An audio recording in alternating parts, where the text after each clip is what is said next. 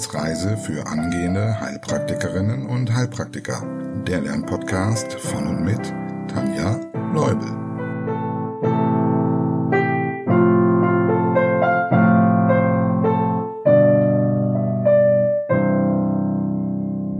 Hallo und herzlich willkommen zu Folge, oh mein Gott, wo sind wir? Äh, 43, glaube ich. Bevor wir starten, eine Mini-Wiederholung zu letzter Woche. Ich hoffe, du bist bereit. Also, warum solltest du diesen Podcast unterstützen? Äh, Moment, nein, das war die falsche Frage. Aber falls es dich trotzdem interessiert, schau doch mal bei Steady unter Wissensreise vorbei.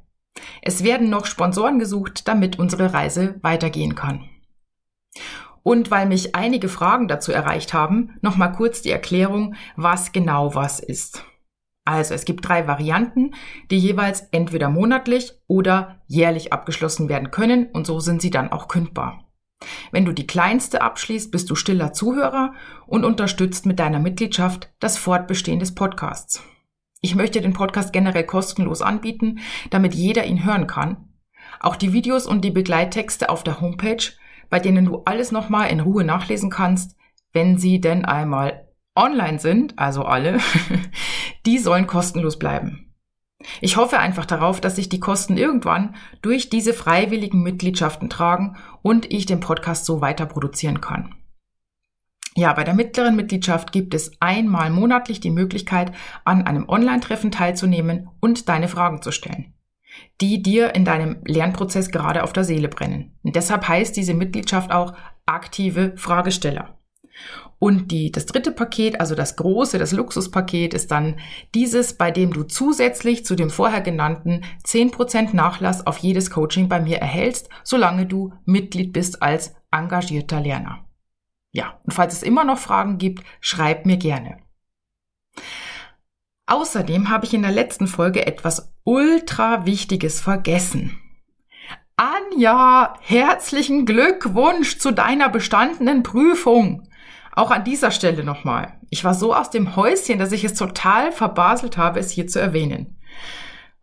Aber das lange Lernen hat sich absolut gelohnt und es hat so viel Spaß gemacht, mit dir in die Tiefe zu gehen und zu diskutieren. Vielen lieben Dank für die Zeit. Und Hut ab, dass du trotz der langen Wartezeit auf deine Prüfung motiviert geblieben bist. Beziehungsweise die Tritte in den Hintern als Hilfestellung gesehen hast. Ja, also herzlichen Glückwunsch und viel Erfolg, Kollegin. Und nun noch ein Dankeschön. Esther und Lena, danke, dass ihr Mitglied geworden seid und so den Podcast unterstützt. Gut, jetzt können wir aber mit der Mini-Wiederholung anfangen. Welche Mandeln machen gerade im Kindesalter häufig Probleme? Die Rachenmandel und die Gaumenmandeln. Die Rachenmandel kann, wenn sie aufgrund der vielen Begegnungen mit Krankheitserregern anschwillt, die inneren Nasenlöcher oder auch die Öffnungen der Ohrtrompete verlegen. Die Gaumenmandeln sind anfällig für eitrige Entzündungen. Wie heißt eine Entzündung der Mandeln? Tonsillitis. Welche fünf Arten von Angina am Hals kennst du? Angina cataralis, follicularis, lacunaris, membranatia und Ulcerosa. Welche Erreger einer Angina bringen gefürchtete Komplikationen wie eine Immunkomplex-Glomerulonephritis mit sich? Beta-hämolysierende Streptokokken der Gruppe A. Wie heißt die im Volksmund als Blutvergiftung bezeichnete Erkrankung richtig? Lymphangitis. Wie kann es dabei zur Blutvergiftung, also zur Sepsis kommen? Die Erreger werden mit der Lymphflüssigkeit Richtung Venenwinkel transportiert. Dort gelangen sie in die Armkopfvene, also ins Blutsystem. Letzte Frage. Nenne drei Gründe für eine Splenomegalie. Erhöhte Arbeitsanforderung durch Erreger, hämolytische Anämie, maligne Erkrankungen und Speicherkrankheiten. Gut. Kommen wir zu den Themen, die wir heute noch bearbeiten wollen und starten mit dem Lymphödem. Definition. Bei einem Lymphödem ist es zur Ansammlung von Flüssigkeit im Gewebe gekommen, meist in den Extremitäten. Ursachen. Der Abfluss der Lymphe kann primär oder sekundär gestört sein. Am häufigsten handelt es sich um sekundäre Lymphödeme aufgrund einer Verengung von Lymphgefäßen oder wenn diese fehlen. Das kann durch Tumore oder aufgrund einer Operation der Fall sein. Also vielleicht hast du das schon gehört, dass es früher so war, dass bei einem Mammakarzinom oft direkt alle Lymphknoten in der Achselregion mit entfernt wurden. Daraufhin ist aber dann schon fast vorprogrammiert, dass sich ein Lymphödem am betreffenden Arm bildet. Und deshalb wird heute nur noch der sogenannte Wächter-Lymphknoten oder auch Sentinel-Lymphknoten entfernt und untersucht. Wenn der nämlich frei von Metastasen ist, dann ist es sehr wahrscheinlich, dass die restlichen Lymphknoten auch frei von Metastasen sind und deshalb dürfen die dann bleiben. Und so kann man das Lymphödem ja einigermaßen verhindern. Ja, außerdem kann ein Lymphödem durch Infektionen entstehen. Wir kennen ja zum Beispiel schon die Lymphangitis, das Erysypel, aber auch Syphilis oder Lymphogranuloma inguinale können Lymphgefäße schädigen und dadurch dann ein Lymphödem produzieren. Dieses Lymphogranuloma inguinale habe ich extra mit reingenommen, denn es wird in den aktuellen Prüfungen häufiger mal gefragt. Vielleicht kennst du es unter einem anderen Namen, das Lymphogranuloma venerum. Ja, durch die Entzündungen können sich Narben bilden oder auch Verziehungen der Lymphgefäße, sodass dann der Abtransport gestört ist und es zum Ödem kommt. Auch Bestrahlungen können solche Schäden hervorrufen. Und wir kommen noch zu einem letzten Erreger, ein kleiner Fakt. Du weißt ja, dass ich immer mal gern noch etwas über den Tellerrand hinaus gucke. Weißt du, welches die weltweit häufigste Ursache für ein Lymphödem ist? Würmer. Und zwar Filarien, also so kleine Fadenwürmer. Deren Larven werden durch Insektenstiche übertragen und die Erkrankung nennt sich dann tropische Filariose. Und ich gebe zu, ich habe das bei der Recherche für diese Folge auch zum ersten Mal gehört, aber ich finde es doch ganz spannend, dass das die häufigste Ursache weltweit ist. Ja. Und was ich noch festgestellt habe, geht es dir auch so, dass du durch die Ausbildung mehr zum Hypochonder wirst oder zum Beispiel denkst, okay, in dieses oder jenes Land fahre ich nicht mehr in den Urlaub. Okay, zurück zum Lymphödem. Seltener ist ein primäres Lymphödem, also aufgrund einer angeborenen Störung der Lymphgefäße die sich entweder direkt nach der Geburt zeigt, meistens aber erst später im Verlauf des Lebens.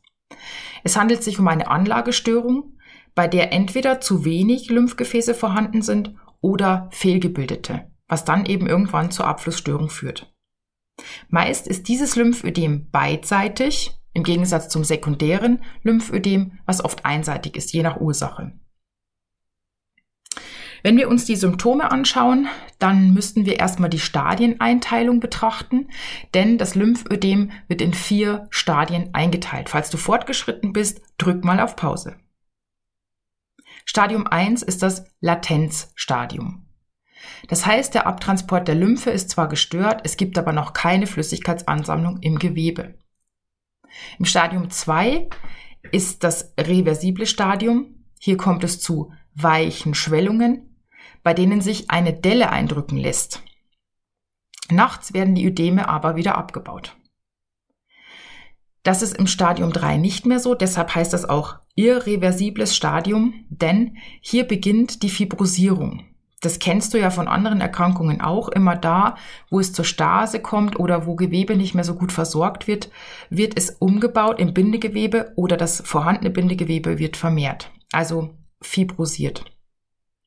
Letztlich kommt es dann zur sogenannten Induration. Damit bezeichnet man die Bindegewebsverhärtung. Und es lässt sich keine Delle mehr eindrücken und die Schwellung bleibt bestehen. Stadium 4 ist dann die Elephantiasis. Die Patienten leiden hier unter extremen Schwellungen der betroffenen Extremität. Die Haut ist verdickt und hart und eventuell kann man auch gelbliche Schuppen erkennen aufgrund einer Hyperkeratose. Ja, Diagnose, dass es eine Schwellung gibt, sieht man wahrscheinlich bei der Inspektion schon. Aber jetzt ist natürlich wichtig zu unterscheiden, um welche Art von Ödem handelt es sich. Denk doch einfach mal nach, welche Erkrankungen dir einfallen, bei denen es noch zu einer solchen Schwellung kommen könnte. Da wäre zum Beispiel das venöse Ödem. Eine Abgrenzung ist hier möglich mit dem sogenannten Stämmerzeichen. Beim Lymphödem sind nämlich die Zehen mit betroffen. Das bedeutet, die Haut über den Zehen kann nicht abgehoben werden. Beim venösen Ödem und auch den gleich noch folgenden Ödemen kann man die Haut abheben und genauso auch beim gesunden. Also probier's doch mal an dir aus. Gut, dann hätten wir noch ein Ödem aufgrund einer Rechtsherzinsuffizienz. Auch hier kannst du nochmal die Symptome wiederholen und dann selbst abgrenzen. Man hätte zum Beispiel die Zeichen des Rückstaus auch in den anderen Venen, also Zungenvene, Handrückenvene und so weiter, eventuell gastrointestinale Beschwerden und alles, was wir bei der Herzinsuffizienz als Symptome hatten. Als nächstes könnte man noch das Myxödem nennen, das wir bei einer Schilddrüsenerkrankung eventuell haben. Dieses kann allerdings durch die ähm, Einnahme von Schilddrüsenhormonen auch wieder ähm, rückgängig gemacht werden. Also es hat auch so eine teigige Konsistenz.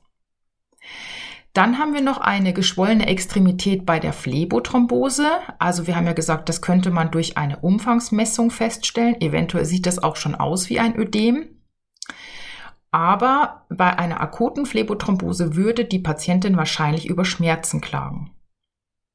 Und dann gibt es noch eine Fettgewebsvermehrung. Zum einen die Lipohypertrophie, vor allem in den Beinen, die ist schmerzlos und je nachdem, wie stark die Vermehrung ist, kommt es zu einer stark schmerzhaften Lipohypertrophia dolorosa, auch Lipödem genannt.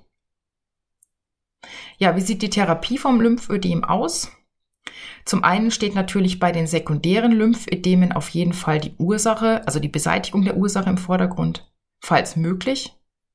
Außerdem aku ähm, im akuten Fall Hochlagerung, eine physikalische Entstauungstherapie, das bedeutet neben Bewegung eine Lymphdrainage und Kompressionsstrümpfe. In manchen Fällen steht auch eine Operation zur Diskussion, zum Beispiel eine Lymphgefäßtransplantation. Jetzt haben wir noch einen letzten schwierigen Punkt vor uns, also für mich, ich finde es immer schwierig, und zwar die malignen Erkrankungen. Wir fangen mal an mit einer Abgrenzung, die erfahrungsgemäß recht schwer nachzuvollziehen ist, vor allem wenn man anfängt, diese malignen Erkrankungen zu lernen. Und ich versuche das jetzt einfach mal runterzubrechen. Bei den Entartungen der Lymphozyten bzw. deren Vorgänger unterscheiden wir, wo die Entartung entstanden ist.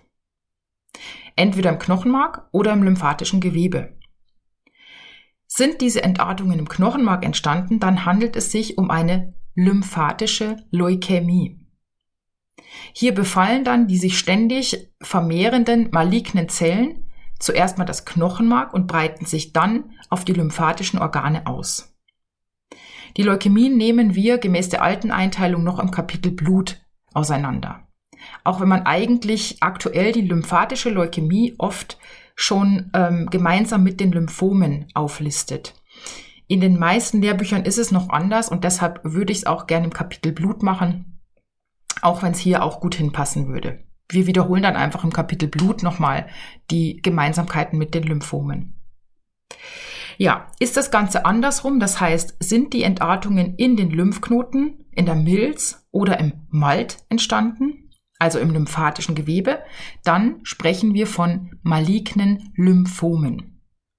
Und je nachdem, um welches Lymphom es sich handelt, breitet sich dieses dann auch ins Knochenmark aus.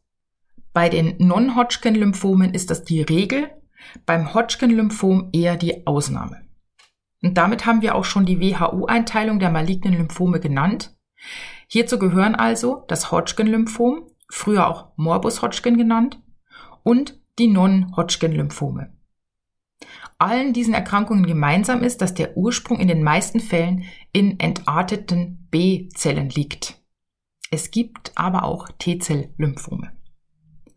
Ja, und zur Vollständigkeit brauchen wir noch eine zweite Einteilung, also nicht nur die nach der WHO, sondern auch die sogenannte Ann Arbor Stadieneinteilung, die sich am Ausbreitungsgrad orientiert.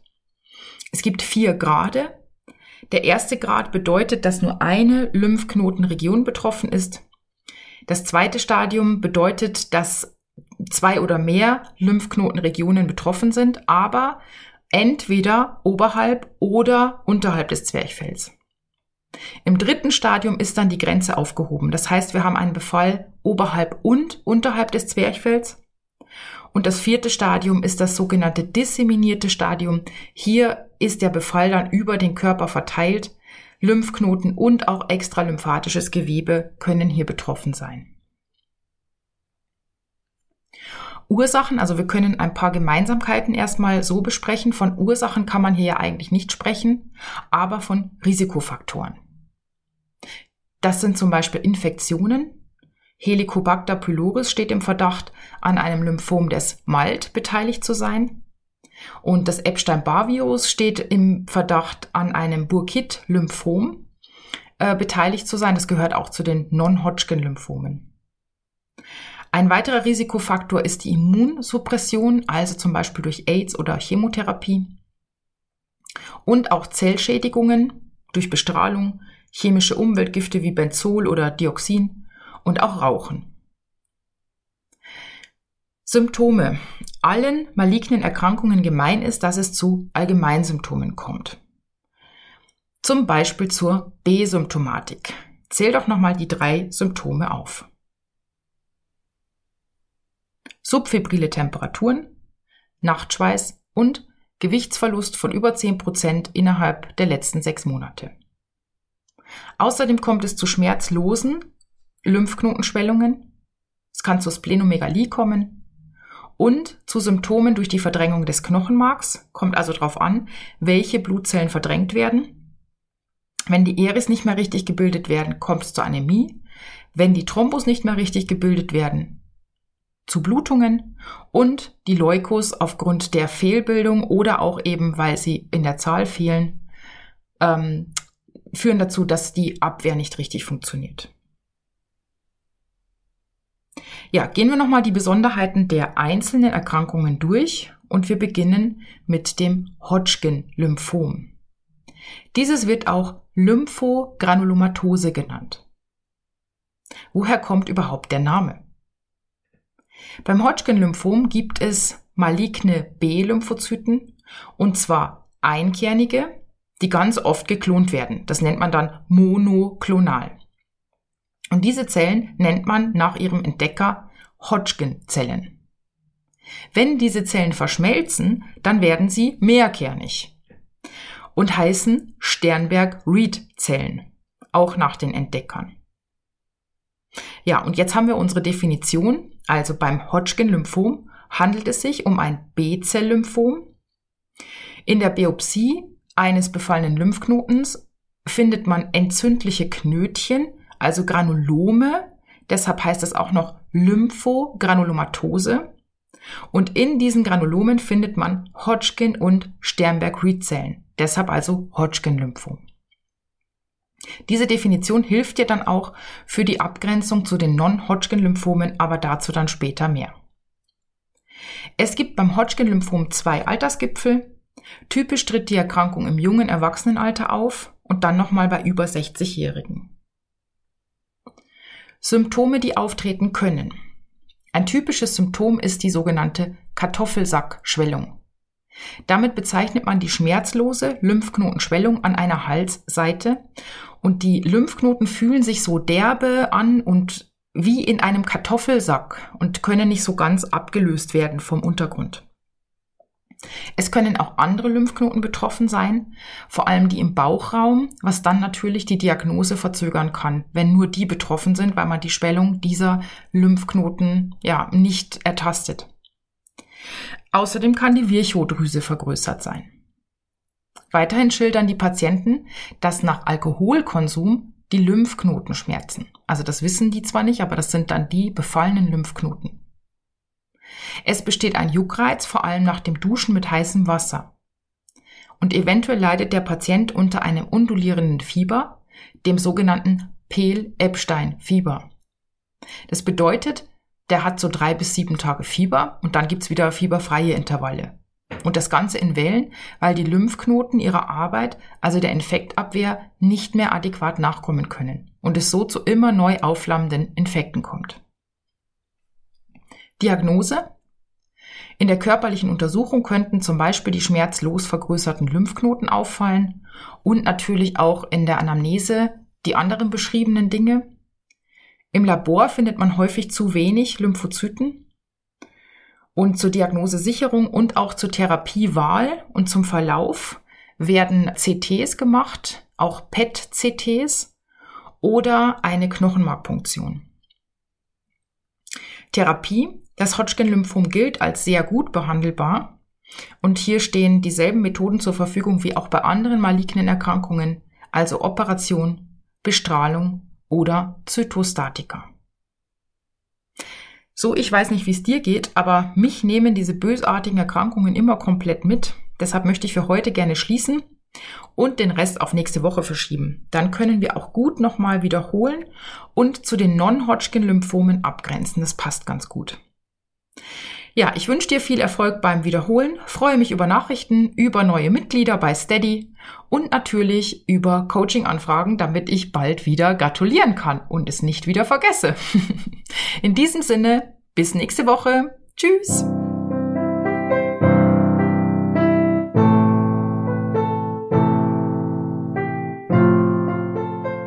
Das war eine Etappe auf der Wissensreise für angehende Heilpraktikerinnen und Heilpraktiker der Lernpodcast von und mit Tanja Leubel.